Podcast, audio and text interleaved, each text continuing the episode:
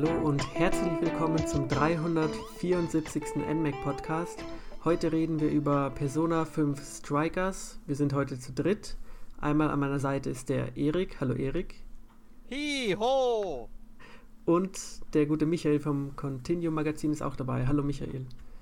Ja, ho hallo alle zusammen und auch hallo an die Hörer. Ja, und äh, Kenner von Persona und Shin Megami wissen schon, worum es geht. Erik hat gleich eine Anspielung gemacht. Es geht um Persona 5 Strikers, ein Spin-off des Spin-offs sozusagen. Und zwar in gewisser Weise eine Fortsetzung von Persona 5, aber irgendwo auch ein Spin-off. Und wir haben alle drei das Spiel gespielt, aber nicht alle drei Persona 5. Und da würde es mich direkt mal interessieren. Michael, du hast Persona 5 nie gespielt. Wie kamst du denn jetzt dazu, Strikers auszuprobieren? Ich habe nicht nur Persona 5 nicht gespielt, sondern überhaupt kein Persona und auch überhaupt kein Shin Megami Tensei bislang. Die einzige Erfahrung, die ich mit etwas Persona-mäßigem zu tun hatte, war ähm, der Wii U-Titel äh, Tokyo Mirage Sessions, äh, der auch auf die Switch geportet ist. Da habe ich mir sagen lassen, dass das in die Richtung Persona geht. Mhm. Ähm, ja, wie bin ich dazu gekommen? Mich hat es einfach schon ewig interessiert, die Persona-Reihe. Ich habe auch fünf zu Hause für die PlayStation 4. Nicht Royal, sondern tatsächlich noch die Vanilla-Version. Äh, bin aber bislang nicht dazu gekommen, weil es auf meinem Pile of Shame liegt. Oder unter meinem Pile of Shame, weil wenn es oben liegen würde, wäre es schon drinnen gewesen in der PlayStation. Aber ja, ich habe mir gedacht, gut, dann äh, Persona 5 jetzt auf der Switch. Äh, ich komme derzeit nur zum Switch-Spielen, weil halt äh, Familie, Kind am Abend dann im Bett spielen oder wenn wir, weiß nicht, bei den Großeltern sind, kann ich die auch dort mitnehmen. Und ja, es hat sich angeboten und so bin ich jetzt quasi auch in das Persona-Universum reingerutscht.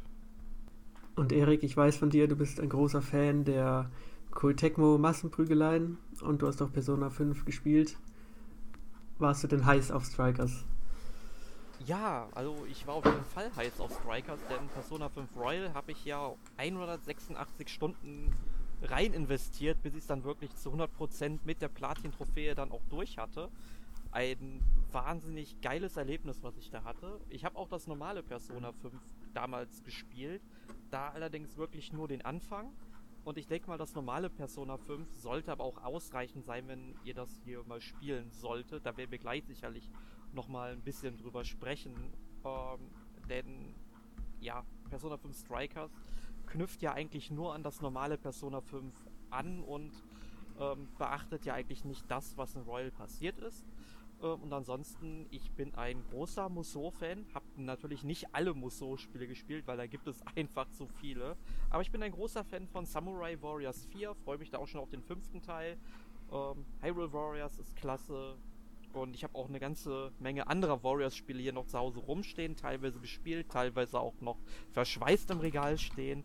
Aber ich finde sowohl Persona als auch das ganze Musou-Prinzip richtig klasse. Ja, du hast es schon angesprochen. Es handelt sich hier um eine Art Crossover zwischen Persona und den Koei Tecmo-Spielen, den Musou-Spielen. Da haben wir ja in letzter Zeit viele bekommen. Auch als Nintendo-Fans kennen wir natürlich Hyrule Warriors und Fire Emblem Warriors. Und so nach meinem Eindruck scheinen diese Crossover teilweise schon besser zu sein als die Hauptreihe, zumindest in den letzten Jahren. Und machen auch manchmal ein bisschen was anderes immer und versuchen ein bisschen die ja, die, die Reihe, die sie umsetzen, auch in ihrem Musou-Genre irgendwie interessant darzustellen. Dann gibt es zum Beispiel noch AOT, was ja auch wieder was ganz anderes ist. Und jetzt haben wir eben die Persona-Umsetzung bekommen. Also auch ich habe Persona 5 Royal gerne gespielt, auch durchgespielt, aber bin nie so ganz mit den Musou-Spielen warm geworden. Auch Hyrule Warriors finde ich ganz nett, aber es sind per se nicht meine Spiele gewesen. Trotzdem habe ich mich aufgrund des Persona-Anstiegs jetzt drauf gefreut und habe es auch gespielt. Ähm, was du auch schon richtig erwähnt hast, es ist tatsächlich eine Fortsetzung zu Persona 5. Ich denke denk aber, auch wenn man Royal gespielt hat, ist der Unterschied jetzt nicht so groß und das Ganze findet wenige Monate nach dem Ende des äh, Persona 5 statt und spielt sozusagen in den Sommerferien. Da gehen wir gleich noch darauf ein. Äh, Persona 5 hat ja einige Spin-offs nach sich gezogen. Und ich finde es interessant, dass das jetzt sozusagen tatsächlich eine Art Fortsetzung ist. Und viele bezeichnen das auch so ein bisschen als Persona 5.2. Soweit würde ich jetzt nicht gehen und das irgendwie auf so ein Podest stellen. Ähm, wie war denn dein Spieleinstieg, Michael, ohne irgendwelche Vorkenntnisse? Hast du dich verloren gefühlt oder bist du schnell reingekommen? Ja, prinzipiell ähm, in dieses ganze Geschnetzel bin ich gut reingekommen, weil ich spiele ja auch diese Art von Spielen sehr gerne. Ähm, großer Fan von Hyrule Warriors, auch Emblem Warriors. Also ich habe eigentlich alles gespielt, was in den letzten Jahren erschienen ist in diese Richtung, außer tatsächlich die Hauptreihe, die Dynasty Warriors. Ähm, was Persona 5 betrifft und die ganze Story und den Einstieg dort hinein, äh, da bekommt man schon, ja, ich würde fast sagen, den Vorschlaghammer ins Gesicht. Äh, es ist sehr viel Information, es wird recht wenig erklärt, bis fast gar nichts. Und äh, ja, man wird eigentlich ins kalte Wasser geschmissen. Und von daher, ja, tue ich mir schon ein bisschen schwer, da die, die ähm, Verbindungen zu ziehen zur Hauptreihe, auch zur Persona 5, weil natürlich nicht äh, weiß, was davor passiert ist, nachdem es ja auch eine Fortsetzung ist. Aber ich sage eben im Laufe der, der Story kann man sich zumindest mit den Charakteren ein bisschen ähm, ja, identifizieren teilweise. Man, man ähm, versteht, wie sie ticken oder, oder wie, welche Eigenschaften sie haben, die ja auch dann im Kampf eingesetzt werden und so. Also man, man kommt dann schon rein, aber das ganze Persona-Universum ist natürlich noch eine, eine, riesige, undurchsichtige Blase für mich, die, die ich dann irgendwann mal nachholen muss mit den Hauptspielen. Aber ich denke, wenn man, wenn man sich nur auf das, das Spiel konzentriert, mit dem ganzen Kampfgeschehen, kommt man schon relativ einfach rein. Storymäßig wird man vielleicht dann ein bisschen nachholen müssen. Ja, also ich denke halt schon, dass man Persona 5 Royal äh, oder das normale Persona 5 ist ja auch egal, halt gespielt haben sollte, wenn man direkt von Anfang an alles verstehen möchte, denn wie du schon gesagt hast, Michael, das Spiel erklärt eigentlich absolut nichts, aber wenn du die Charaktere halt schon kennst und die über 100 Stunden oder fast 200 Stunden, wie in meinem Fall, dann kennengelernt hast und lieben gelernt hast vor allem, dann fühlst du dich da direkt heimisch, weil du musst nicht hinterfragen, äh, warum dreht zum Beispiel Ryuji total auf, wenn es ums Essen geht oder warum ist Yusuke so total von Kunst fasziniert. Also, das sind da alles so tolle Charakterisierungen, die ich echt nicht missen möchte. Und ich gehöre dann wohl zu den Irren, wie Jonas sie dann, glaube ich, vielleicht bezeichnen würde, die Persona 5 Strikers als Persona 5 2 oder sowas in der Art bezeichnen würden. Weil man muss ja auch schon sagen, es ist ja wirklich sehr wenig Musso. Es fühlt sich ja eher schon wie ein richtiges Rollenspiel an. Genau, das ist mir auch äh, sofort aufgefallen im Vergleich zu den anderen Spielen in dieser Art, dass es eigentlich äh, sehr, sehr viel Story ist und sehr storylastig und wenig Kämpfe. Deswegen würde ich es eigentlich fast gar nicht als Musou-Spiel oder Musou-Spiel bezeichnen. Äh, weil wenn ich jetzt ähm, zum Beispiel Hyrule Warriors hernehme oder auch Fire Emblem Warriors, ich meine, Fire Emblem Warriors hat natürlich diesen taktischen Hintergrund auch, aber da wird viel mehr geschnetzelt als in, in Persona 5. Für mich wird das auch als normaler Enemy Encounter durchgehen.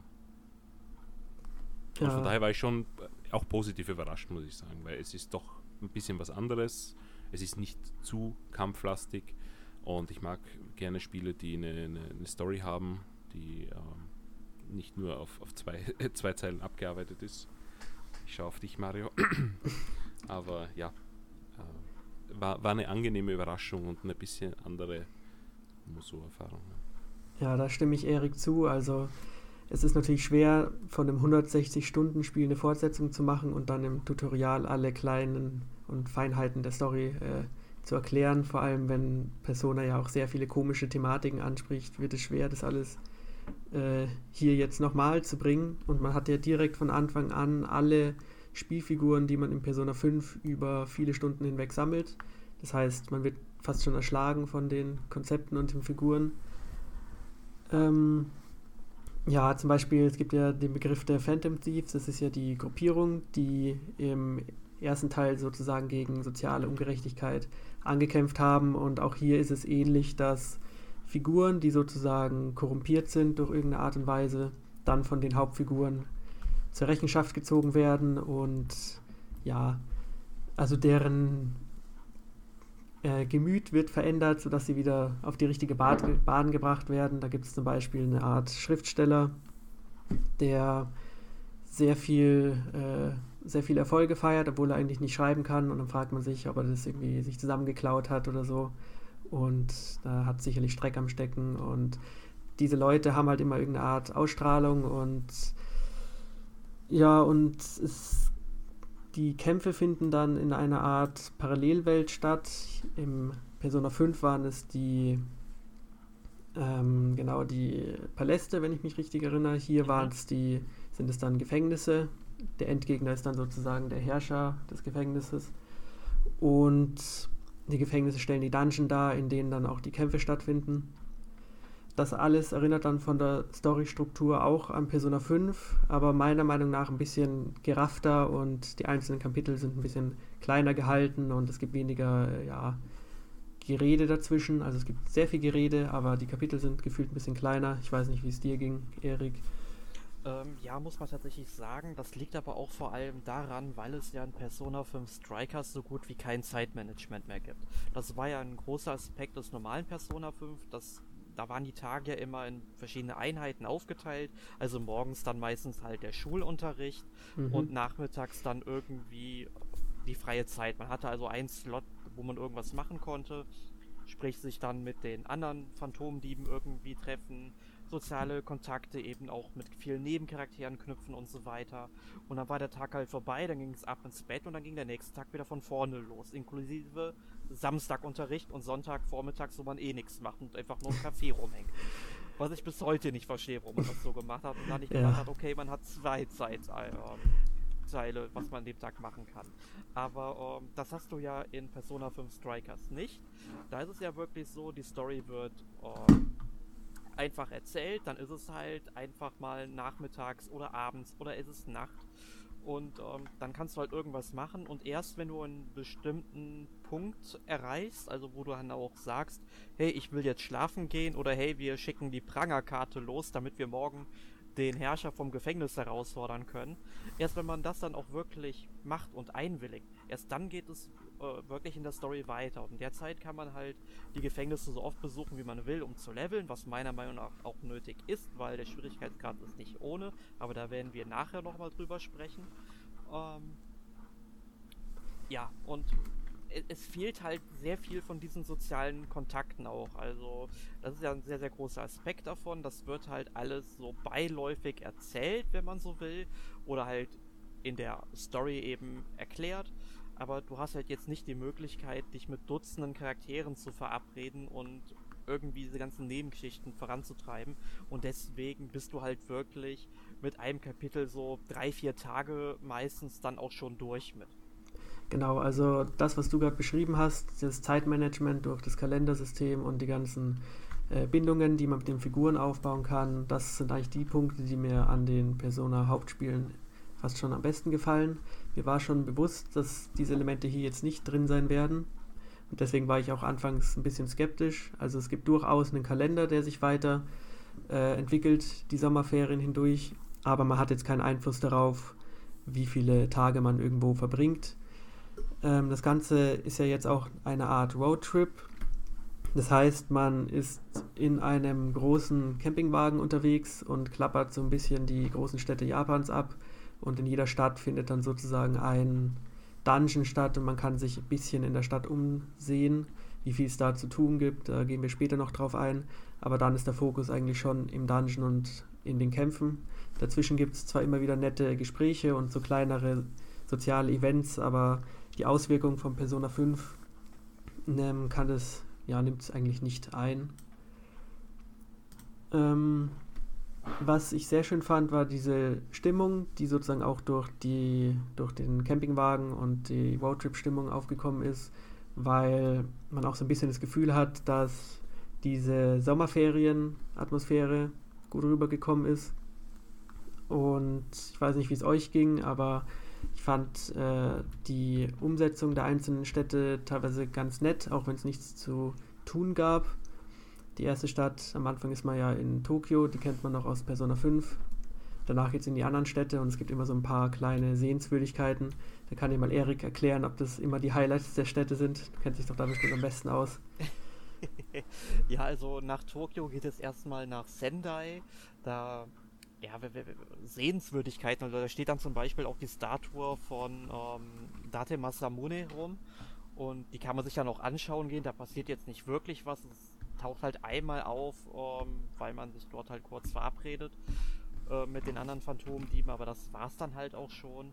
Oder dann in Sapporo läuft man halt dann durch den Park, wo dann auch dieser große Turm rumsteht. Man kennt ihn ja. Also, das fand ich auch ganz interessant, weil in Yakuza 5 ist man ja auch in Sapporo unterwegs, allerdings im Winter. Und jetzt einfach mal so Hokkaido im Sommer zu erleben, ist dann schon mal ein krasser Unterschied, weil in Hokkaido ist es im Winter sehr, sehr kalt. Und da liegt dann halt auch Schnee rum. Und das war jetzt halt mal ein, krasser Kontrast. Aber du hast schon recht, in der Stadt selbst kann man eben nicht wirklich was machen. Also du siehst dann zwar Sachen, die es dann so auch in der Realität gibt. Also in Sapporo, da gibt es ja zum Beispiel ähm, ich glaube, das ist von so einer großen Brauereifirma so ein riesiges Bild, wo, wo dann irgendwie, ich glaube, so ein König oder sowas von, ähm, wie man es von so einem Kartenspiel halt kennt, abgebildet ist. Den gibt es dann zum Beispiel auch schön ähm, dort zu sehen. Das finde ich halt ganz interessant, dass man sich dann dort auch sehr an der Realität ähm, orientiert hat.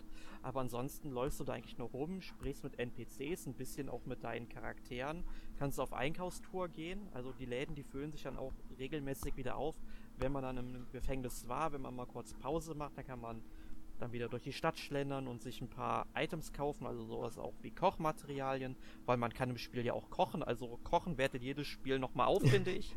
Außer Breath of the Wild vielleicht, das ist mir dazu bescheuert gemacht. Tatsächlich hat das Kochen mir hier auch Spaß gemacht. ja, Aber ich wollte sagen, was, was hat dich an, an dem gestört?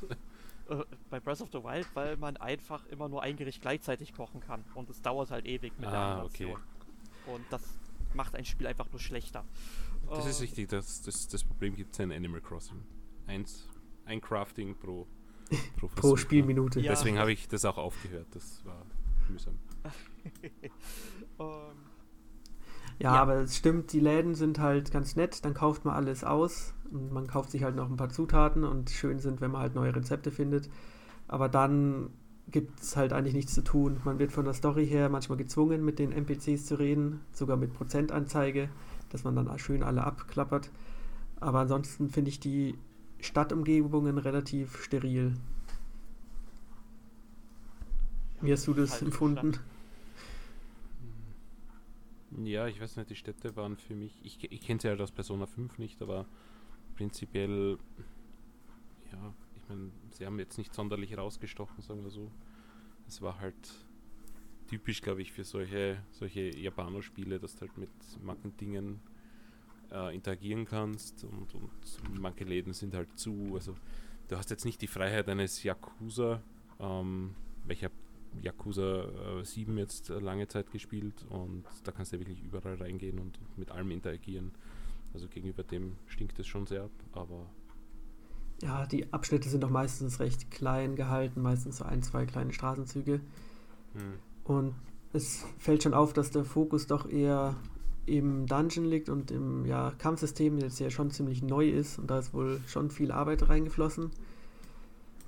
Denn es handelt sich, wie schon richtig gesagt, um eine Art Action-Kampfsystem, das aber trotzdem die typischen Persona-Mechaniken ein bisschen mit reinbringen will. Und Erik, wie hat dir denn das Kampfsystem gefallen? Kampfsystem ist ein, äh, ein zweischneidiges Schwert in diesem Spiel. Denn einerseits finde ich es halt cool, weil du auch wirklich sehr schnell kämpfen kannst und wenn du irgendwann overpowered bist, dann macht es halt noch sehr viel mehr Spaß, dich da durchzuschnetzeln, weil dann so dieses richtige Musou-Feeling auch durchkommt. Aber vor allem am Anfang muss ich sagen, ich fand die Kämpfe unglaublich ja hakelig und teilweise auch wirklich zu schwierig auch. Also besonders bei den Bossgegnern bin ich regelmäßig hängen geblieben und musste meine Charaktere erst trainieren oder ich hätte direkt alle meine Heilmittel aufbrauchen müssen ich weiß nicht, ob das dann noch gereicht hätte. Ähm, aber grundsätzlich finde ich es halt cool, weil du kannst dann eben auswählen, welche Fähigkeiten du einsetzt, kannst dann halt wie im normalen Persona 5 äh, durch deine Personas, also man muss das mal vielleicht gerade mal erklären, was überhaupt Personas sind. Also Persona von lateinisch Maske sind dann eben die Kreaturen, die man sammeln kann. Die werden dann auch mit einer Maske symbolisiert, die sammelt man ein und man kann die auch an einer bestimmten Stelle fusionieren und zu stärkeren Kreaturen äh, schaffen. Und die haben halt alle verschiedene Fähigkeiten, die verschiedenen Elementen zugeordnet sind. Also sowas wie äh, Nuklear oder äh, Psycho oder Heilig, äh, Feuer und so weiter. Und jeder Gegner ist dann natürlich auch zu bestimmten Attributen halt anfällig oder die sind komplett resistent dagegen. Ähm, und das ist halt schon cool, weil du dann natürlich auch gucken musst, in welchem Angriffsbereich du die jetzt angreifst, wie viel Spezialpunkte oder wofür die Abkürzung SP auch steht, du halt ausgeben willst ähm, manche Gegner haben dann auch noch so eine, Art, so eine Art Schild, der erstmal gebrochen werden muss. Der wird dann auch mit so einem Schild unter der Lebensenergieanzeige eben dargestellt. Und dann kann man nochmal so einen mächtigen Angriff ähm, ausführen. Also es ist schon cool. Es übernimmt auch sehr vieles, was in Persona 5 eben drin ist. Nur dass es halt ein Echtzeitkampfsystem ist und nicht rundenbasiert. Genau, mit der Kleinigkeit, wenn man die ganzen Spezialangriffe der Personas nutzen will, das macht man über, ich glaube, eine Schultertaste, dann mhm. friert die Zeit tatsächlich ein, was ein bisschen an die Rundensysteme erinnern. Und dann hat man auch Zeit, sich anzuschauen, gegen was der Gegner sozusagen eine Schwäche hat und welchen Angriff man einsetzen will. Aber genau, ansonsten. Gibt, da gibt es aber eine kleine Ausnahme, die möchte ich gerne erwähnen. Es gibt ja diese ja. Äh, Schatzdämonen also das sind dann halt Dämonen, die sehen dann halt aus wie so ein Juwel, die flitzen dann halt durch und wenn man gegen die kämpft, dann hat man halt ungefähr 30 Sekunden Zeit, die zu besiegen. Und wenn man da aber nach äh, da schaut, gegen was die ähm, effektiv sind, äh, da läuft die Zeit tatsächlich weiter. Also die Zeit, also das Geschehen friert zwar ein, aber die Zeit läuft weiter. Also man hat da dann nicht unendlich Zeit für zu schauen, ähm, was setzt man dann halt ein. Aber wenn man einmal in einem Gefängnis erkannt hat, okay, der ist gegen das und das ähm, äh, verwundbar, dann kann man sich das halt vorher schnell zurechtlegen, dann sind die Kämpfe auch super schnell vorbei. Ja, und ich fand, das Kampfsystem hat mir durchaus Spaß gemacht. Du hast schon angesprochen, äh, manchmal ist mir die Übersicht auch flöten gegangen, weil die Interface-Elemente sind wieder sehr groß und sehr prägnant und dann gibt es wieder sehr viele Spezialangriffe, wo auch mal der ganze Bildschirm wackelt. Und in einem Action-Kampfsystem ist es natürlich anders als im runden Kampfsystem, also da ist Übersicht natürlich ein bisschen wichtiger. Und es geht schon sehr viel ab. Also da habe ja. ich auch äh, meine Probleme damit gehabt, mich da man, wirklich zurechtzufinden. Man hat ja auch eine gewisse Mobilität. Es gibt ja Punkte, wo man sich sozusagen hin, ja, man kann da direkt hinspringen, zum Beispiel auf einen Laternenmast und von dort kann man dann auch wieder Spezialangriffe anfangen. Und manchmal war das ein Hin und Her und da war die Übersicht jetzt nicht wirklich äh, mein bester Freund. Genau. Also ich, ich weiß, was du meinst. Ähm, also ich muss sagen, bei den normalen Kämpfen ist es halt meiner Meinung nach nicht unbedingt nötig, dass man das halt macht. An manchen Stellen kann man sich da schon einen Vorteil durch erkämpfen, aber vor allem in den Bosskämpfen muss man diese Umgebungen wirklich ausnutzen. Mhm. Also es gibt dann zum Beispiel einen um, ähm, Bossgegner, der dreht richtig auf und der ist dann wirklich der ist ja alleine schon richtig stark, aber wenn er halt mal wirklich aufgedreht ist, dann pulverisiert er dich einfach mal mit einem Schlag oder mit anderthalb Schlägen vielleicht. Und dann ist es schon notwendig, schnell diese Umgebung ähm, auszukundschaften und dann irgendwie einen Kronleuchter oder sowas runterzuholen, womit man den dann betäuben kann. Und die sind halt auch nur begrenzt vorhanden. Ja, und äh, das finde ich dann halt auch schon ein bisschen blöd. Vor allem, dann bist du am Anfang noch zu schwach. Und das ist halt dieser Punkt, wo ich meine, dass man halt in diesem Spiel viel grinden muss, äh, bis man einen Kampf besiegen kann, ohne dass man jetzt irgendwie 100% seine Heilmittel aufbraucht und erstmal so viel gekauft haben muss. Ja, und das muss ich sagen, das, das stört mich halt auch so ein bisschen am Kampfsystem, weil es ist halt ein Action-Kampfsystem und wenn du halt am Anfang noch zu schwach bist und das kommt halt in regelmäßigen Abständen wieder vor, es sei denn, du levelst dich einfach mal so 10 bis 20 Level hoch in einem Gefängnis, dann geht's einigermaßen. Ähm, dass, dass sich Gegner halt mehrmals hintereinander auch treffen können. Besonders schlimm ist es, wenn die Attacke dann gegen dich besonders effektiv ist, weil du jetzt zum Beispiel anfällig gegen Psychoattacken bist dann dauert es irgendwie drei, vier Schläge und dein, Ge äh, mhm. dein Charakter ist dann halt auch schon am Boden. Ja, ich muss auch gestehen, ich habe manchmal gar nicht gerafft, dass ich schon wieder tot bin oder irgendjemand anderes ja. fast schon wieder tot ist. Also das hätte man vielleicht besser darstellen können, dass die Lebensenergie fast wieder weg ist und viele Angriffe kommen auch irgendwie gefühlt aus dem Nichts. Und ich war auch schockiert vom Schwierigkeitsgrad, auch beim ersten Endgegner. Ich bin dann auch so weit gegangen und habe dann einfach mal auf leicht gestellt, auch weil ich dann bald weiterkommen wollte. Uh, so geht es mir auch. Ja. Also ich bin, uh, ich glaube, vier oder fünf Mal gestorben. Und die haben ausgehalten. Hab gedacht, ja, der gut, hatte so einen langen Lebensbalken. Ja, und der ist nicht untergegangen. Und ich habe mir gedacht, okay, ich, ich meine, ich mache jetzt nicht viel falsch, meiner Meinung nach, aber wie Erik sagt, wenn der dich ein, zweimal trifft und du bist betäubt, dann bist du einfach weg vom Fenster. Und ich habe ihn ungefähr bis zur Hälfte runterbekommen, habe davor halt nicht gegrindet. Und ich denke, das ist in dem Spiel viel, viel wichtiger als in anderen Spielen dieser Art. Und da bin ich auch nicht zurechtgekommen. Ja, ich spiele es jetzt auch auf leicht weiter, weil ich mir denke, okay, ich möchte ein bisschen die Story und ich möchte jetzt nicht zu viel grinden. Ja, shame on me, aber ich stehe steh Ich habe es genauso gemacht.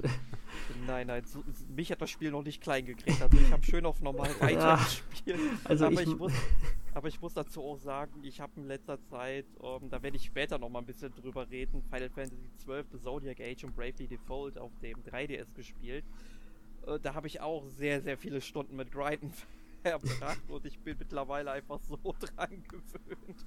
Und du bist einfach schmerzresistent schon. Ja, ich, ich, ich sehe es einfach nicht ein, dass mich das Spiel hier bricht. Ja, also ich meine, Demon's Souls hat mich nicht gebrochen und dann wird mich Persona 5 Strikers erst recht nicht brechen. Also ich lasse mich auch gerne mal auf schwerere Spiele ein und ich grinde auch mal gerne, aber wenn wir später dann noch über die Switch-Version reden, da ist dann auch der Grund zu finden, warum ich dann halt einfach nur vorwärts kommen wollte. Gutes Argument. Und ja, es war, es war ein bisschen, als würde man bis zum Kopf in den Morast stecken und man kommt nicht voran. Nun gut, ähm, ein weiterer Faktor ist, dass vor allem am Anfang die SP sehr begrenzt sind. Also mit denen kann man ja dann die Spezialangriffe äh, bewirken. Und wenn man zum Beispiel Pech hat oder einen Fehler gemacht hat, dann hat man halt den entsprechenden Charakter nicht dabei, der die Fähigkeit hat, den Gegner, äh, ja, den Schwachpunkt zu treffen, zum Beispiel Feuerangriffe. Und nach meinem Empfinden war es vor allem am Anfang so, dass der Kampf dann nochmal wesentlich schwerer wird, wenn man nicht die entsprechenden Angriffe, also die entsprechenden Figuren in der Party hat. Und wenn man dann verliert, kann man auch nochmal im Menü sich die Zusammenstellung der Party äh, ja, neu ausrüsten und sich nochmal das neu überlegen. Aber die SP sind bei mir extrem schnell leer gegangen am Anfang. Ich weiß auch, ähm, da können wir das gerade mal erwähnen, es gibt ja jetzt nicht mehr unbedingt diesen sozialen Aspekt, dass man mit jedem Charakter die Beziehung zu dem stärken kann, aber es gibt halt allgemein so ein Bindungssystem. Also man bekommt für verschiedene Aktionen, seien es Level-Ups oder Kämpfe oder eben soziale Interaktionen in der Gruppe, dann diese Bindungspunkte.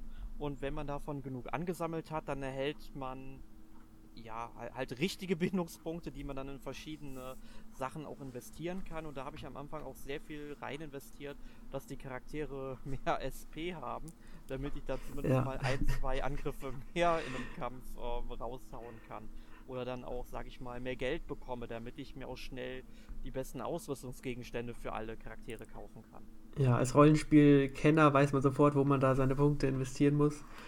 Ja. Und zum Beispiel, es gibt auch die Fähigkeit, dass man nach dem Kampf wieder SP regeneriert. Da leuchten ja, mir natürlich die Augen. Aber das muss ich sagen, äh, diese Fähigkeit ist mir, ich bin jetzt glaube ich so Level 43, nee, nee, Level 48 oder so. Und ich muss tatsächlich sagen, ähm, man regeneriert zu wenig SP im Verhältnis, finde ich. Also ich finde, man sollte mindestens so viel SP regenerieren, damit man eine Attacke quasi wieder rausbekommt. Und ich regeneriere irgendwie vier Punkte oder sowas. Und das ist, ja. das, das ist erbärmlich, wenn man es mal genau nimmt. Nun muss man aber sagen, sind die SP zwar äh, begrenzt, aber wenn man den Dungeon einfach verlässt und wieder reinlädt, ist man einfach wieder völlig aufgefüllt. In Persona 5 war ja da die Komponente, dass man halt einfach Zeit verliert und Zeit ist ja eigentlich die wichtigste Ressource gewesen. Hier verliert man einfach nur Lebenszeit, indem man noch wieder laden muss, vor allem auf der Switch. Und ich bin ja, dann halt einfach ja das Spiel dann auch so. Ja, das ist ganz ja. witzig. Sagen, ja, geh einfach raus und rein, es gibt keine Nachteile für dich. Ja. Dann frage ich mich, warum überhaupt? Ja, da hätte man auch einfach am Speicherpunkt sich refreshen können. Genau. Und dann geht's weiter. Ja, ich, das habe ich mir auch gedacht, aber es gibt tatsächlich im zweiten Dungeon ja, oder es gibt es glaube ich auch im dritten Dungeon nochmal ähm, Speicherpunkte, die dann in einem Gebiet sich befinden und du kannst dieses Gebiet erstmal nicht verlassen. Also du kannst auch nicht zurück in die richtige Welt gehen, dem Zeitpunkt. Da finde ich es dann irgendwie schon okay, dass sie es gemacht haben, weil sie halt wollen, dass es halt ohne Regenerieren halt durchziehst. Ähm, aber dann hätte man da eigentlich in der Zeit eigentlich vielleicht auch mal für die Viertelstunde den Speicherpunkt deaktivieren können oder so. Aber gut, das wäre auch wieder blöd gewesen. Ähm, deswegen, das ist der einzige Punkt, wo ich verstehen kann, jedenfalls, dass sie gesagt haben, hey, man muss und reingehen, aber ansonsten hätte man es wirklich so machen können. Ja. Dann kommen wir mal zu den Dungeons. Ähm, ich weiß ja, dass Musou-Spieler da ein bisschen äh, tolerant sind, was Dungeon Design angeht. Und ich weiß nicht, ob jetzt bei Persona 5 die Musou-Fans im siebten Himmel sind, weil es gibt hier schon so ein paar Mechaniken, es gibt kleinere Rätsel, es gibt Passagen, die erinnern ein bisschen an Platforming oder an 2D-Abschnitte. Das Ganze ist jetzt nicht mega großartig und die Umgebungen sind auch meistens sehr breit gestaltet, weil dort auch die Kämpfe stattfinden. Aber ich fand sie eigentlich immer ganz nett designt und auch von den Thematiken her immer, ja, ich wollte immer wissen, was im nächsten Dungeon so passiert. Aber ich sag mal so, an die von Persona 5 kommen sie natürlich nicht heran. Aber ich denke mal, für Musou-Standards war das ganz ordentlich, oder? Naja, du musst halt bedenken, Musou-Spiele sind halt auch wesentlich breitflächiger aufgebaut, weil du einfach auf so einem Gebiet dann immer gegen Hunderte oder Tausende äh, Gegner kämpfst und das hast du ja in Persona 5 Strikers nicht. Wenn du halt einen Gegner angreifst, musst du erstmal das so vorstellen, ähm, die Gegner laufen ja wirklich einzeln rum und man kann sie dann entweder überfallen, die Konfrontation suchen oder man wird von den Gegnern halt entdeckt und erst dann öffnet sich ja quasi so eine Art Kampfbildschirm. Was heißt es hier in dem Sinne ein abgestecktes Gebiet, das man je nachdem nicht verlassen kann und man muss halt gegen eine Wand laufen, um äh, zu fliehen. Bei Musou ist ja wirklich alles fließend direkt. Und das ist schon ein großer Unterschied, wie ich finde. Und hier erinnern die Dungeons deutlich mehr an äh, Persona 5 als jetzt an Schlachten, die man jetzt aus Dynasty Warriors oder Samurai Warriors kennt. Okay. Michael, ja, wie ich, fandest ich, du sie? Ich sehe das auch so. Ähm, unterscheidet sich schon sehr von, von den Dingen, die ich gespielt habe. Weil da ist es ja meistens ein offenes Gebiet ohne Ladebarrieren, äh, sage ich mal. Und bei Persona 5 Strikers hast du halt wirklich diese einzelnen, ähm, unter Anführungszeichen, Räume oder Gebiete, die du wirklich mit einem Ladebildschirm, äh, vor allem auf der Switch offenbar, ähm, passieren musst. Und es, es, fühlt sich eben, wie ich schon eingangs erwähnt habe, nicht wie ein klassisches Musou-Spiel an. Und äh, ja, ich, ich finde es angenehm, weil es mal was anderes ist. Aber ich meine, wir haben im, im Eingangs beim, bei, bei, der Vorbesprechung ja das angesprochen, dass auf der Switch die Ladezeiten dann doch merkbar sind. Äh, nicht, also für mich jetzt zumindest nicht so merkbar, dass ich sage, es ist mir negativ aufgefallen. Aber ihr habt, äh, oder zumindest Erik hat es, glaube ich, auf der PlayStation 5 gespielt, wo mit mhm. SSD-Festplatte dann natürlich überhaupt keine Ladezeiten mehr sind oder halt zu vernachlässigen. Ja, und bei der Switch wartest du dann schon deine 15 Sekunden plus minus pro äh, Arealwechsel und ja, vor allem da überlegt man, Level. Ja, da überlegt man sich zweimal, ob man nochmal zurückgeht, um irgendwas zu erkunden. Und das fand ich sehr ja. störend. Also ich habe es vorhin nochmal spielen wollen für ein paar Minuten. Da kommt erstmal die Ladezeit, bis man im Hauptmenü ist. Dann drückt man Spiel laden, dann kommt die Ladezeit.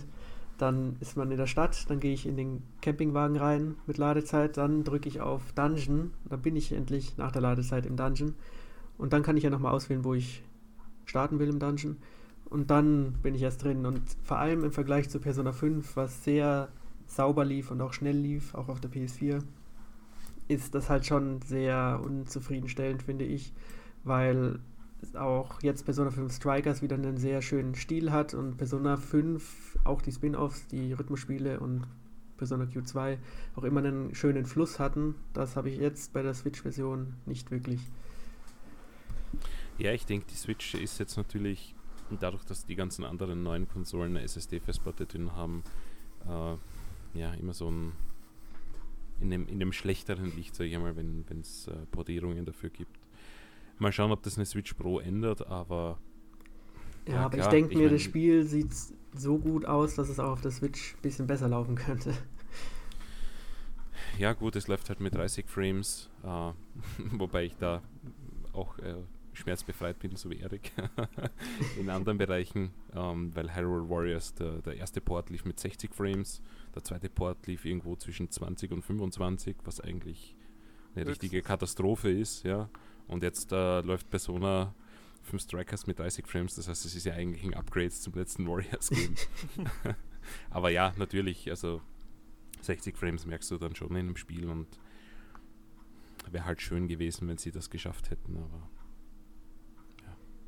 ist halt nicht so. Also mit der Switch-Version muss man definitiv ähm, ja, mit, mit ähm, Abstrichen rechnen, sage ich mal, was, was Performance betrifft, aber es war bislang nicht so, dass ich sage, es ist unspielbar und ich würde es niemandem empfehlen. Aber wenn man vielleicht die äh, Wahl hat zwischen Next-Gen-Konsolen und der Switch-Version, dann wird wahrscheinlich die Next-Gen-Konsole die bessere Wahl sein. Ja, und interessanterweise erscheint das Spiel ja auch für Steam. Also, wenn man die PC-Version spielen kann, ist das auch eine Option. Und ja, wenn wir schon bei der Technik sind, was mich ein bisschen auch äh, gestört hat, war das Kantenflimmern. Also es gibt. Welches Kantenflimmern? Ja, also die Persona 5 inszeniert sich ja oft mit einer statischen Kamera, die so leicht nach links und rechts schwenkt, so eine Art Beobachterperspektive. Und das hat Persona 5 Strikers auch. Und wenn die Kamera sich so leicht bewegt, dann lauf, läuft die Kante wirklich den Türrahmen hoch und runter. Und das war ein Geflacker teilweise.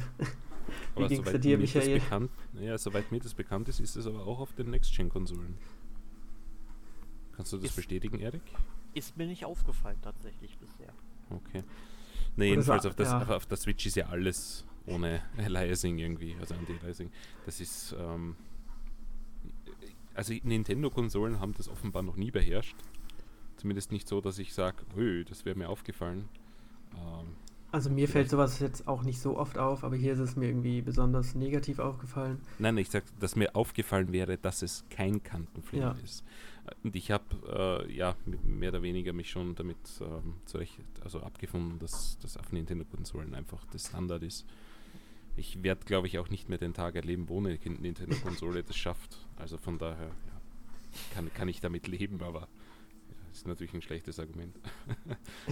Ja, ich muss allerdings noch dazu sagen, ich spiele das Spiel ja auch auf einem HD-Ready-Fernseher, also das ist ja wirklich eine Vergewaltigung für meine PlayStation 5 eigentlich. Ne? Wow.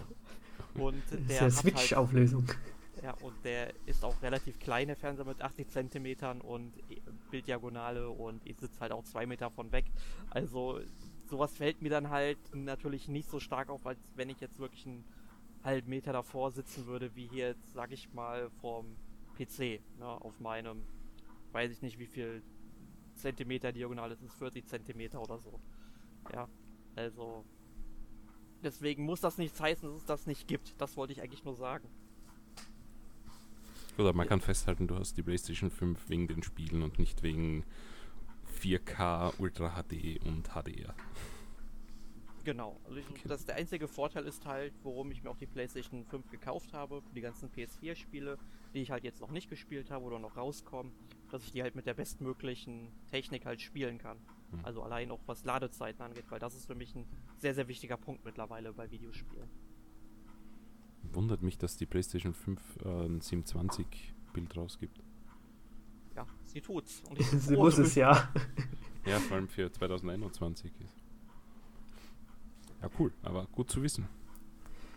Aber Michael, wie findest du den, den Style des Spiels? Weil was Persona 5 ja auch immer mitbringt, ist eine ziemlich interessante Inszenierung. Allein die Menüs sehen ja ziemlich hammermäßig aus und die Übergänge zwischen äh, ja, um Ge Gebieten und so. Ist es dir positiv aufgefallen, auch wenn du Persona 5 noch nicht kanntest? Ja, ich finde den Grafikstil und, und generell den Artstyle schon sehr gut.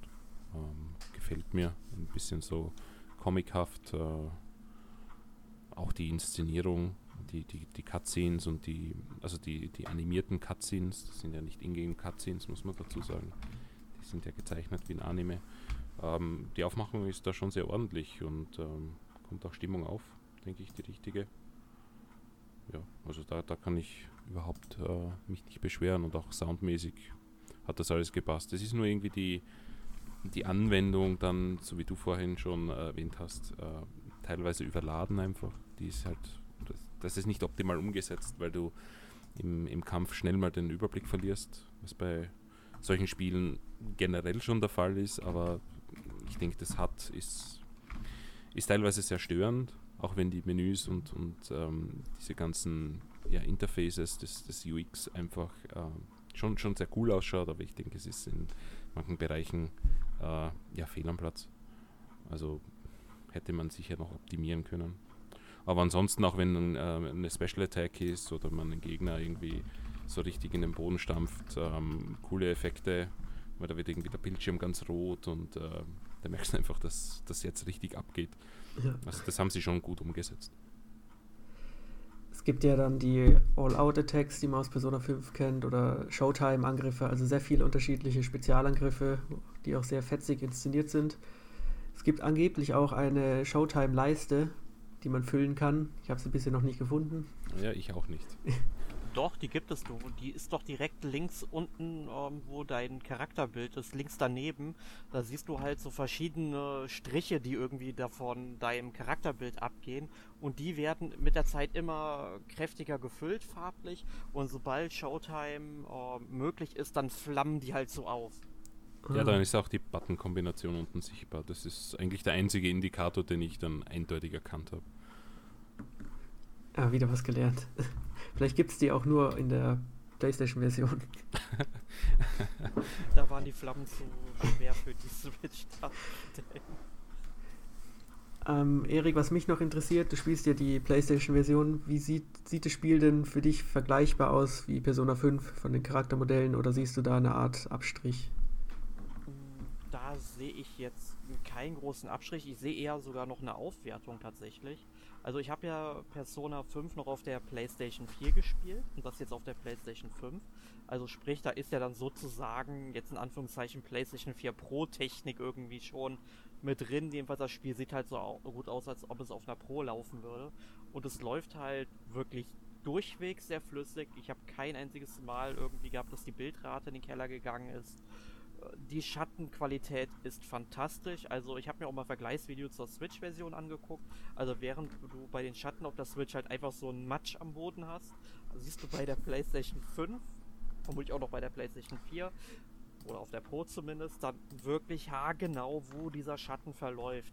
Und das alleine schon, als ich am Anfang, ähm, wo ich dann durch äh, Jongen Yaya ge äh, gegangen bin, es, es, sah schon wirklich fantastisch aus und auch die Charaktere sind wunderbar gezeichnet.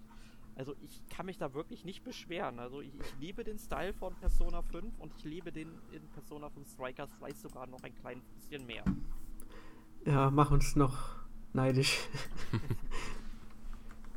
ja, aber Michael, du meintest ja, man kann es ja auch gut spielen. Ich fand's, man kann es schon spielen, auch wenn ich ein bisschen enttäuscht war wegen den Ladezeiten. Aber vielleicht spiele ich ja irgendwann die PlayStation-Version und dann komme ich richtig rein, wer weiß. Also ich habe sowohl am, am Fernseher, also im Dock gespielt, als auch im Handheld. Und ich, also für mich war es voll okay. Und klar, ich meine, du hast deine Ladezeiten, aber mir sind sie zumindest nicht äh, negativ aufgefallen. Aber ich habe jetzt, glaube ich, auch nicht so lange gespielt wie du. Also ich bin ungefähr 10 Stunden drinnen. Ja, also ich spiele halt recht wenig jetzt. Ich habe nur eine, eine, Xbox Series äh, X zu Hause. Ähm, wenn ich die dann einschalte, dann wird mir schon wieder bewusst, warum es diese Konsolen gibt. Also da geht dann alles wirklich butterweich und so fort. Aber äh, wenn ich lange Switch spiele, dann, dann bin ich das einfach gewohnt, sage ich einmal. Ganz blöd. Auch wenn es natürlich ein lausiges Argument ist, aber also sagen wir so, äh, wir, wir hauen jetzt viel auf die Switch-Version hin, weil sie natürlich im, im Vergleich zur, zur PlayStation 5 oder Xbox äh, erscheint es überhaupt für die Xbox? Weiß gar nicht. Nee, ich weiß nicht. Okay, aber zumindest die, äh, für die PlayStation 5 im Vergleich natürlich äh, stinkt sie ab, unter Anführungszeichen, ja. Aber äh, jeder Switch-Besitzer, der, der mit dem Kauf liebäugelt, der soll sich da jetzt nicht abschrecken lassen. Also das sind ähm, natürlich Vergleichsargumente, aber nichts, was jetzt äh, das Spiel unspielbar machen wird. Erik, was sagst du denn zum Soundtrack? Der ist fantastisch. Also man muss ja sagen, viele Tracks wurden jetzt einfach wiederverwertet, was aber nichts Schlimmes ist, denn Persona 5 oder Persona 5 Royal hatte meiner Meinung nach einen der besten Videospiel-Soundtracks überhaupt. Also vor allem, es hat so diese ganz ruhigen Musikstücke. Also es fängt ja schon an, ähm, am Anfang des Spiels so an, wo du dann eben in der Straßenbahn oder in der Bahn, sagen wir mal eher, rumstehst und diese typische Relax-Musik läuft. Oder diese fröhliche Musik, wenn die jetzt irgendwie Urlaub machen wollen, die, die Charaktere. Also es ist schon wirklich sehr schön. Also du hast halt wieder diese Musikstücke von ähm, Atsushi Kitajo drin, der ja auch die Hintergrundmusik der Spiele macht, seit es Persona 4 gibt. Äh, ich weiß nicht, ob er davor schon dabei ist, das habe ich in meiner Recherche jetzt nicht rausgefunden. Und dann hast du natürlich dann noch andere Komponisten wie ähm, Gota Masuoka, der hat ja auch schon an den Warriors-Spielen mitgearbeitet bei der Musik, oder Sasaki Masayoshi, der zum Beispiel auch an Warriors-Spielen wie Hyrule Warriors oder One Piece Warriors mitgearbeitet hat. Und ich habe auch noch die Information gefunden, dass angeblich Aya Nahira mitgearbeitet hat. Also die war ja zum Beispiel am Soundtrack von der Anime-Serie Fairy Tail äh, beteiligt. Also es sind alles namhafte Namen, die du aus der Videospiel- oder Anime-Szene kennst. Und die haben eigentlich ein richtig gutes Gesamtbild gezaubert, wobei man aber sagen muss, dass die typischen Stücke von Kitajo Atsushi immer noch die, ja, besten sind, meiner Meinung nach, die man im Spiel hören kann. Ja, also da stimme ich dir zu. Der Soundtrack ist der Hammer. Ausgehend natürlich vom Persona 5 Soundtrack, der schon extrem gut war. Aber es gibt ja schon so ein paar neue Tracks und ja, es, man muss natürlich äh, den Stil mögen. Es ist ja so ein bisschen Jazz, würde ich mal sagen. Mhm. Aber ich fand es schon einer der besten Komponenten vom Spiel und der klingt auch auf der Switch gut. ähm, aber wenn wir schon so bei dieser technischen ähm, Tonumsetzung sind, meine Frage, habt ihr das Spiel mit der japanischen oder mit der englischen Synchronisation gespielt? Also ich bin Englisch äh, und ich wusste jetzt gar nicht, dass man es auf Japanisch spielen kann. Muss ich ganz ehrlich gestehen. Und vielleicht fehlt die japanische Synchro auf der Switch, das kann ich nicht sagen. Also Weil ich kann mich auch nicht erinnern, dass ich die Option hatte, das auszuwählen. Oder ich hatte sie ganz am Anfang und habe sie einfach Braindead weggeklickt. Das ist eine gute Frage. Also ich spiele auch auf Englisch. Äh, ich glaube schon, dass die japanische Version, äh, dass man es auf Japanisch spielen kann. Ähm, schönerweise gibt es ja jetzt auch deutsche Texte, ähnlich wie bei Persona 5 Royal. Aber was ein bisschen ärgerlich ist, wenn man es jetzt auf Englisch spielen wollen würde, müsste man halt wieder die Systemsprache ändern, was immer sehr anstrengend ist. Ich weiß nicht, warum sie es nicht im Menü einfach einbauen. Das war schon bei Persona 5 Royal so.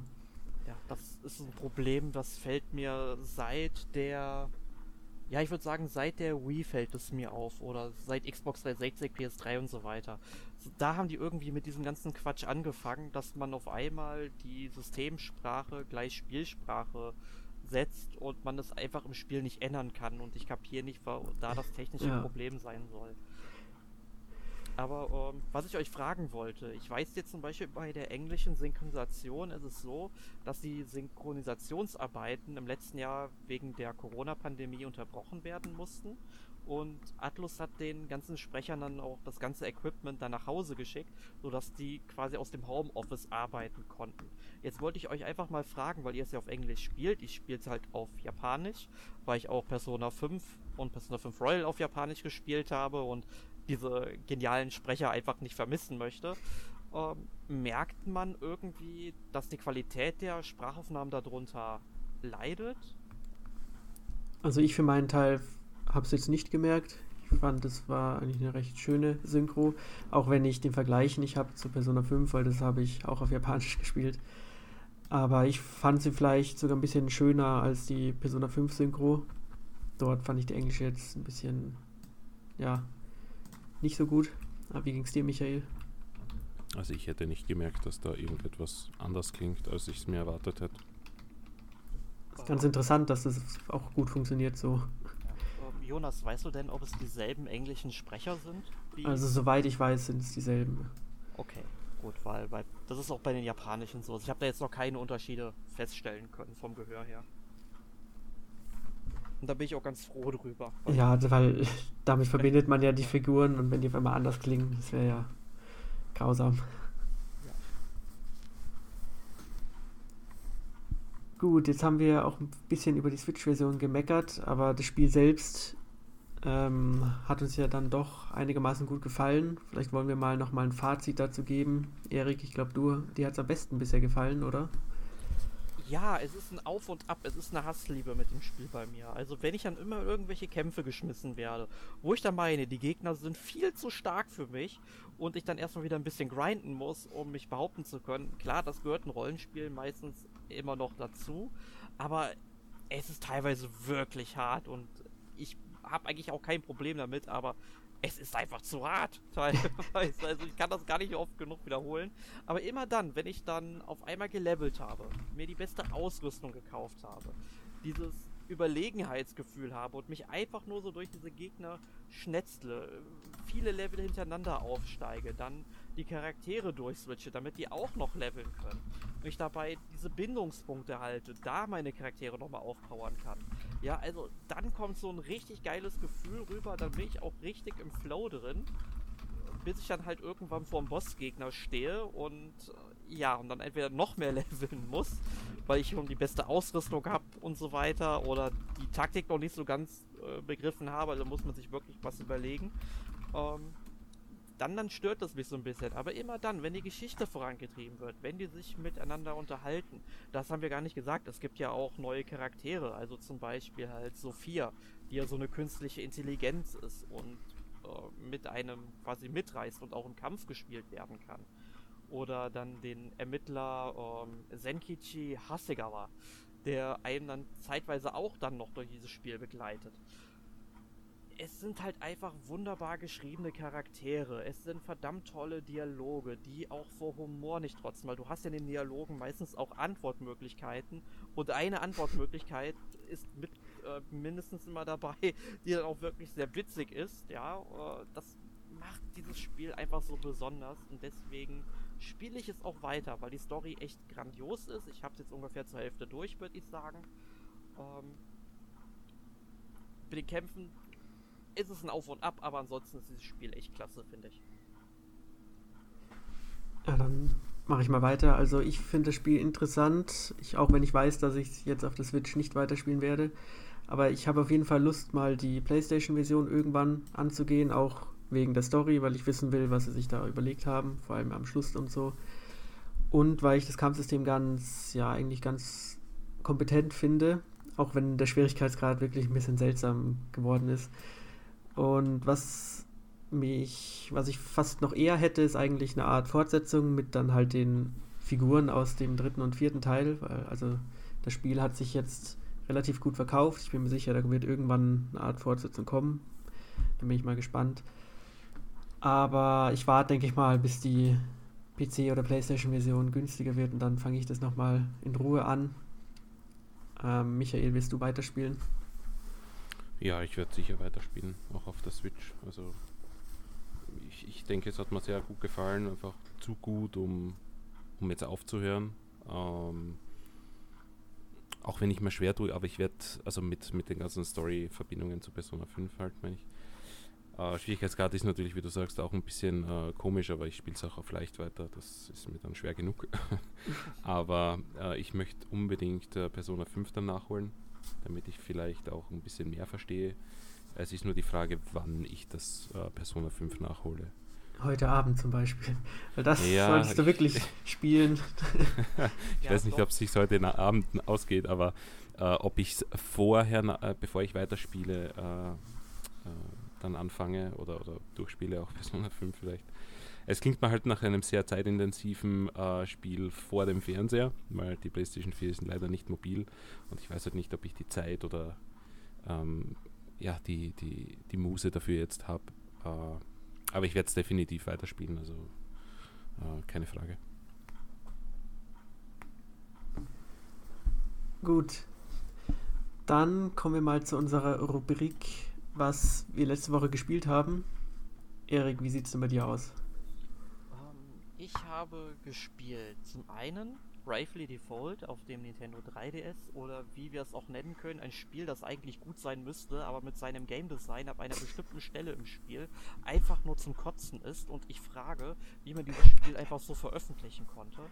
ich möchte jetzt auch nicht so viel spoilern in diesem Spiel. Also ich werde demnächst auch, das habe ich mir jetzt vorgenommen, mal ein Special schreiben über schlechtes Game Design in vermeintlich guten Spielen. Da fallen mir bestimmt genug äh, Beispiele für ein. Aber Bravely Default ähm, schießt absolut den Vogel ab, weil so eine Katastrophe habe ich noch nie, noch nie in einem Spiel gesehen, dass das Spiel von dir verlangt, mindestens, also ich, ich sag jetzt mindestens, weil ich es ja noch nicht durch habe, mindestens fünfmal ein, das ganze Spiel nochmal zu spielen ungefähr. Ja, hast du etwa keinen Spaß an Backtracking?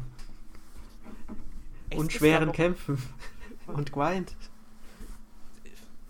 Ich kann nicht mehr grinden. Meine Gruppe war schon äh, bei, bei diesem dritten Durchgang schon auf Level 99, ja. Und die, die Kämpfe, die jetzt kommen, die sind wirklich motivierend, weil sie schwierig sind. Ja, das, das will ich auch gar nicht abstreiten. Aber von der Story her, was da erzählt wird, es ist in Nuancen anders vielleicht, sonst nichts. Und mir fehlt einfach eine neue Richtung, wie das Spiel weitererzählt werden will.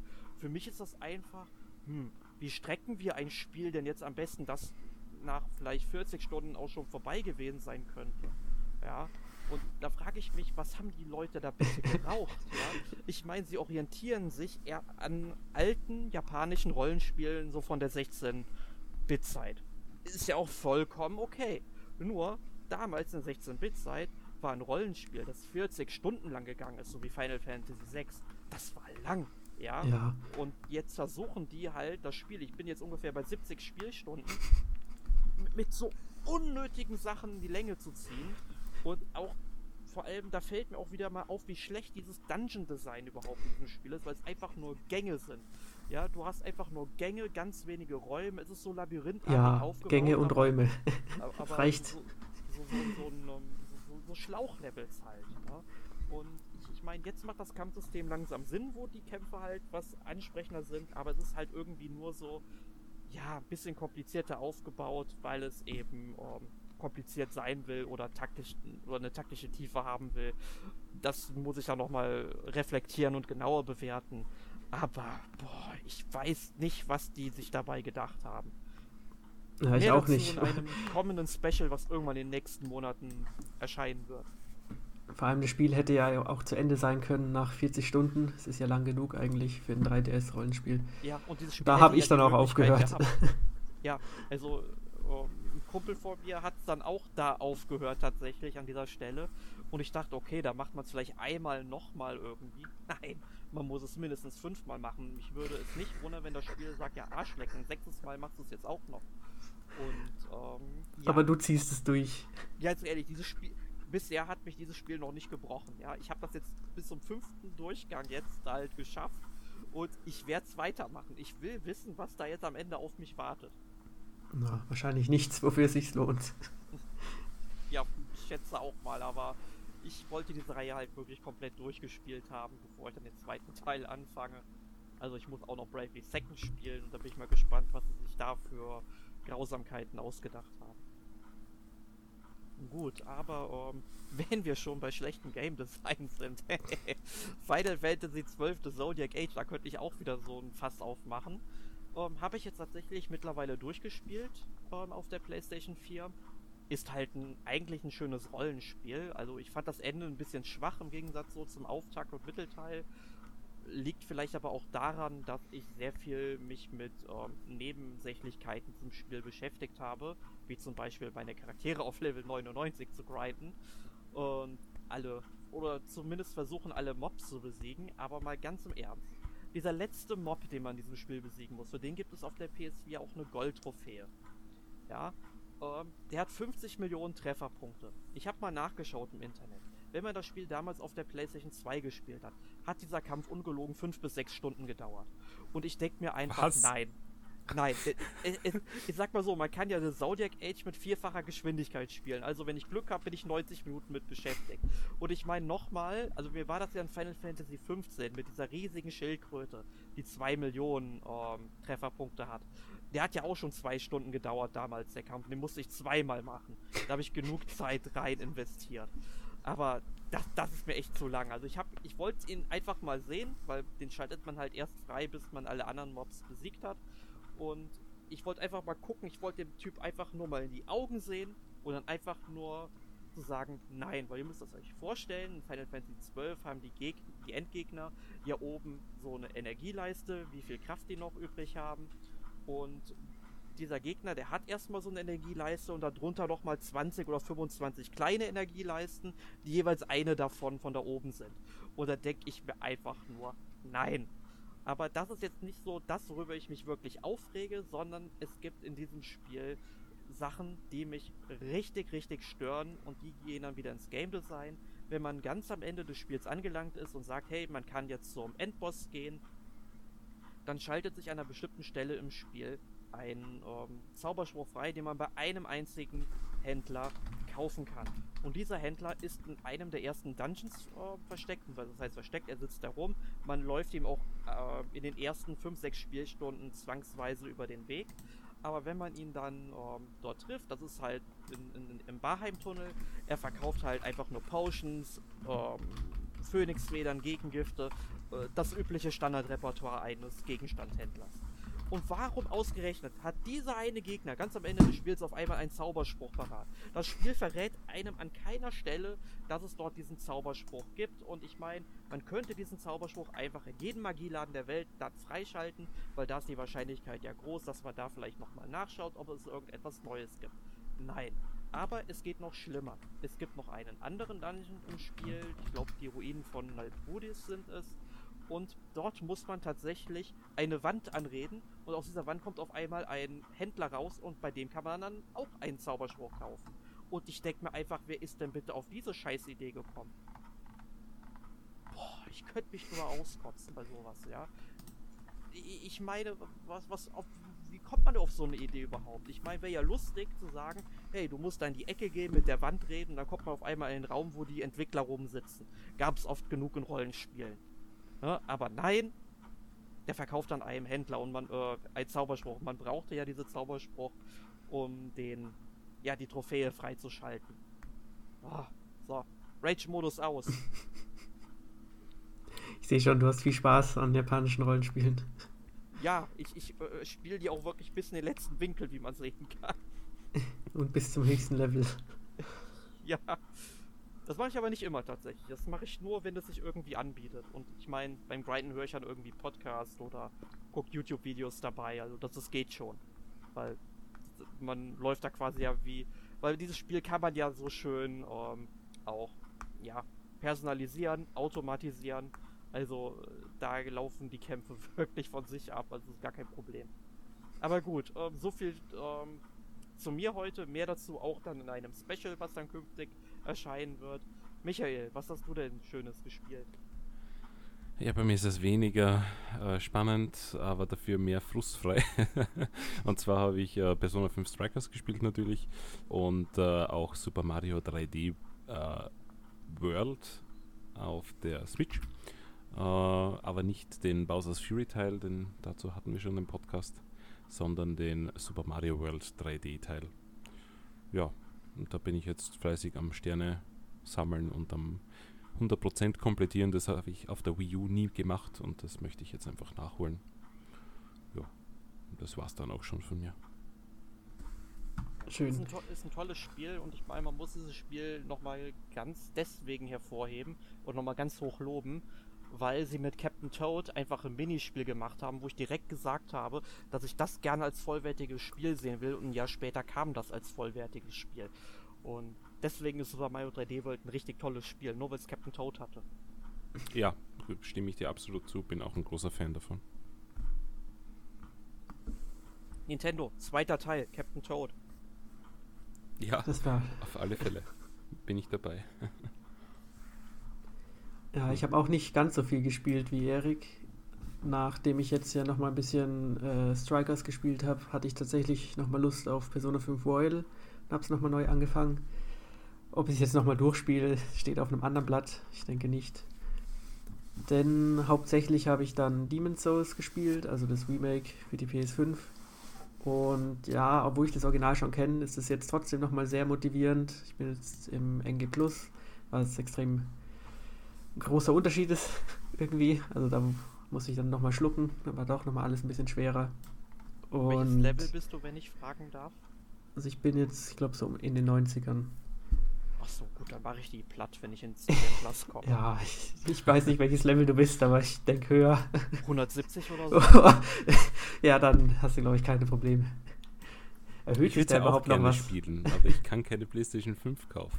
Ja, das Problem hatte ich die längste Zeit auch. Unglaublich. Ich war zweimal kurz davor, aber irgendwie war ein Scalper vor mir. Keine Ahnung. Mhm. Ich werde mir die PlayStation 5 dann kaufen, wenn die Pro-Version erscheint. Vielleicht Ja, hat Sony dann schon vielleicht die genug- beste Art. genug. ja, bis Ja. auf äh, ähm, Demon's Souls äh, gibt es derzeit eh nichts, was mich interessieren würde. Und man muss an dieser Stelle sagen, 80 Euro Spiele, what the fuck, Sony, wirklich. Also Ja, das stimmt. ganz sicher nicht. Ganz Aber sicher bis du die Konsole kaufst, sind sie vielleicht schon günstiger. Das. Eben, das ist der Vorteil. Da kann ich es dann in der Wühlkiste für 5 Euro bekommen. Also. Hat auch was Positives. Ja, das Spiel ist, ja, da muss man nicht viel zu sagen, mega genial, aber nicht ganz so schwer wie Persona 5 Strikers. Ich kenne nur das Original von der PlayStation 3 und das ist schon heftig. Ja, das Spiel ist jetzt gefühlt auch einfacher, einfach weil es besser läuft. Schon mit 60 Frames macht er schon mal einen Unterschied beim Ausweichen und die Weitsicht ist um einiges bequemer, weil auf der PS3 hat man ja teilweise nichts gesehen im Sumpf oder so. Da sieht man hier schon ein bisschen mehr. Aber ich finde find das Spiel. Konzept einfach Wahnsinn eigentlich, dass du ein ganzes Level am Stück durchspielen musst bei, bei den restlichen, also ab, ab ähm, na, wie heißt das? Die, die, spiel ich? Dark Souls. Ab Dark Souls hast du ja deine, deine Bonfires. Ja. Ähm, Hier muss man, auch wenn man nur zum Endgegner will, eigentlich nochmal vom Anfang. Ja, wenn man den Weg kennt, ist es nicht so weit, aber es stimmt schon, dass später dann mehr Abkürzungen und vor allem Checkpoints hinzukamen. Ja, ich glaube, ansch- anfänglich war es so gedacht, dass wenn man stirbt, ist alles weg. Also muss man nochmal anfangen. Das haben sie ja dann zum Glück weggelassen. Ja, die hätten mit Sicherheit noch einen richtig schwierigen Schwierigkeitsgrad einbauen müssen, wo das dann genauso der Fall wäre. Permadeath. Ja, Einmal tot, es, immer tot. es gibt auch genug Strategien, um sich das Spiel einfacher zu machen. Mit irgendwelchen Giftwolken oder mit Pfeil und Bogen kann man sehr viel anstellen in dem Spiel.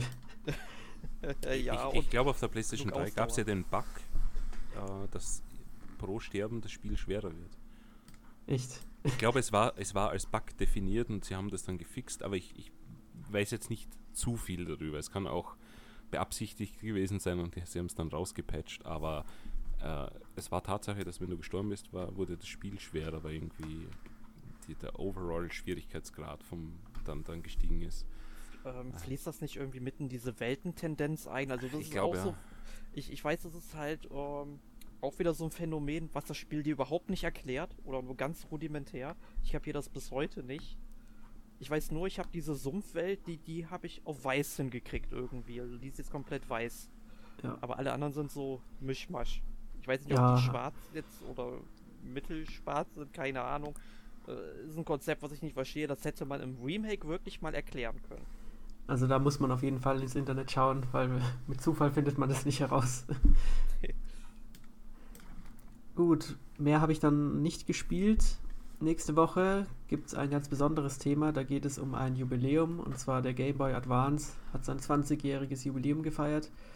Und da sprechen dann drei kompetente Menschen über den Game Boy Advance. Wer das genau sein wird, das ist eine Überraschung. Bis dahin, vielen Dank fürs Zuhören und auf Wiedersehen. Ciao.